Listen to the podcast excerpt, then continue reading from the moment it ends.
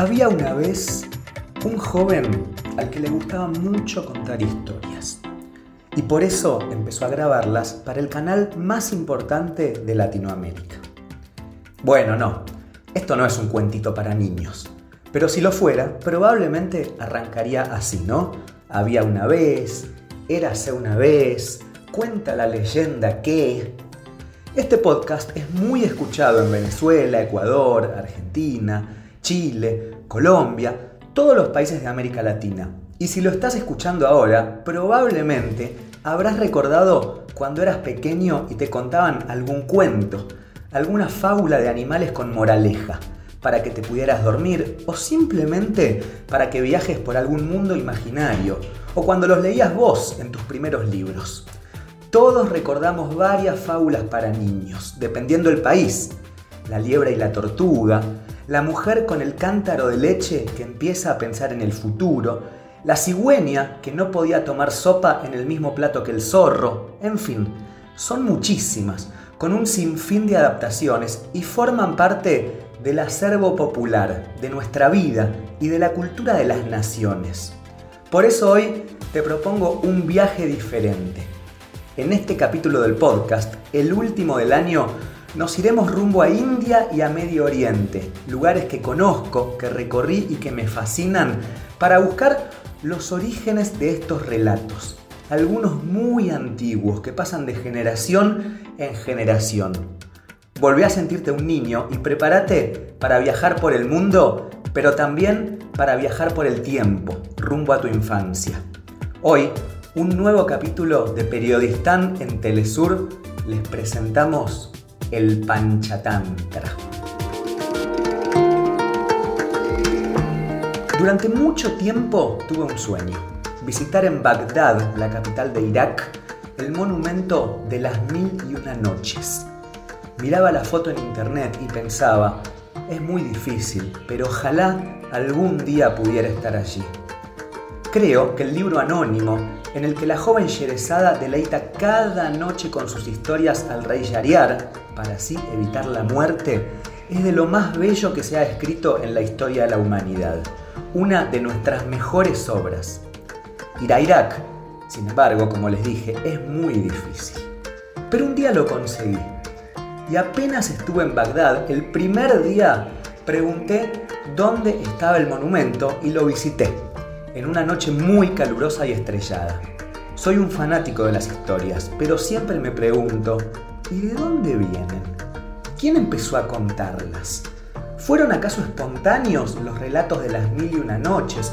¿O acaso son historias que los humanos cuentan desde tiempos inmemoriales, cuando se juntaban al calor de fuego en las cuevas después de un día de caza? Fue así, preguntándome cosas, que conocí un nombre muy extraño, el Panchatantra. Resulta que en India, la lejana India, hace ya más de 2200 años existió un libro. Ese libro se llamó Panchatantra. Era una recopilación de historias de animales, siempre con una moraleja, una enseñanza final. El Panchatantra, de autor anónimo, recopilaba historias que la gente cuenta desde que existe el tiempo, según se establecía en sus páginas. Estaba escrito en sánscrito. Cierren los ojos y piensen lo que era la India en aquellos años. Piensen también que explicar cosas a partir de historias de animales era una muy buena forma de transmitir valores religiosos, culturales y sociales, algo tan importante como la forma de actuar en la vida. Este gran libro se dividía en cinco tratados. De hecho, pancha significa cinco. De ahí viene nuestro prefijo penta. En cada uno de los tratados se hacía referencia a un aspecto de la vida. Por ejemplo, sobre cómo hacer amigos, o sobre el buen o mal comportamiento y las acciones impuras. Y claro, había muchas, muchísimas historias. Lo interesante de estas historias es que, claro, sucedió como sucede con muchos aspectos de la cultura. Comenzaron en Oriente hasta que finalmente, por medio de los caminos de la ruta de la seda, hicieron su camino a Occidente alcanzaron Persia, Arabia, luego Europa y finalmente llegaron hasta nosotros, Así sucedió con el papel, por ejemplo, inventado en China, o con los números que usamos hoy, que provienen de la India. Las historias del Panchatantra empezaron a circular. Mejor dicho, ya circulaban desde antes. Y así cimentaron su camino rumbo al oeste, empezaron a hacerse conocidas. Pero lo más lindo de todo, lo apasionante, es que cada cultura fue adaptándolas de acuerdo a sus vivencias, su cultura, sus tradiciones. Les voy a contar un ejemplo. Todos conocen la historia de la chica con el cántaro de leche, ¿no? Por las dudas la cuento brevemente. Es una mujer que va caminando por una aldea y lleva un cántaro de leche en la cabeza.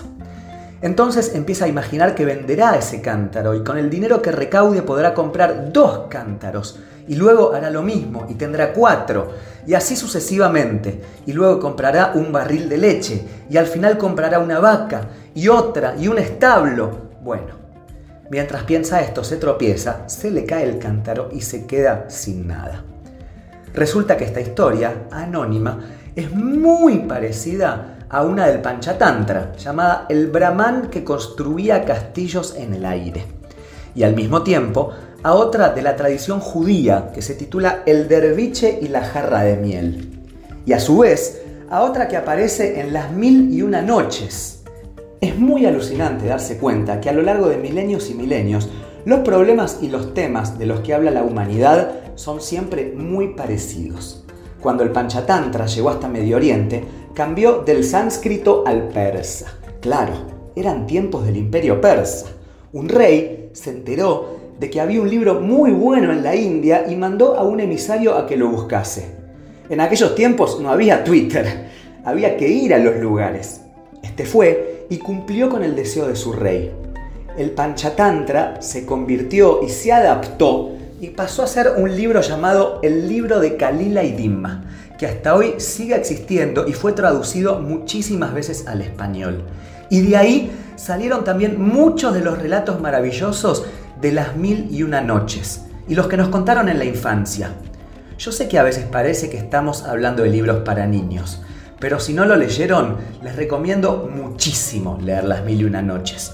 Es como viajar sin viajar, la mejor forma de trasladarse a un mundo que no existe más, el de los genios y las lámparas, las alfombras voladoras, los bazares, los mercaderes, los pasillos de Medio Oriente, los fabuladores, las historias, Aladín, Simba del Marino, Alí Baba y los 40 ladrones. ¿Cuánto que nos llega desde Medio Oriente?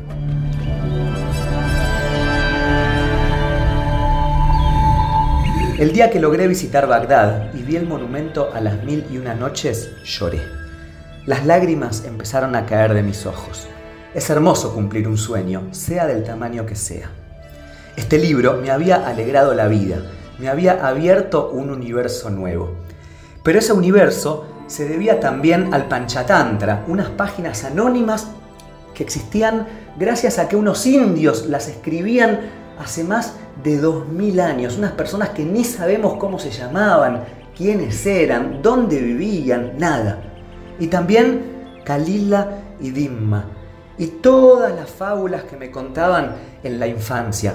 Y después los grandes autores europeos, Esopo, gigantesco, La Fontaine, los hermanos Grimm, todos hicieron de nuestros primeros años un terreno fértil para la imaginación y la creatividad.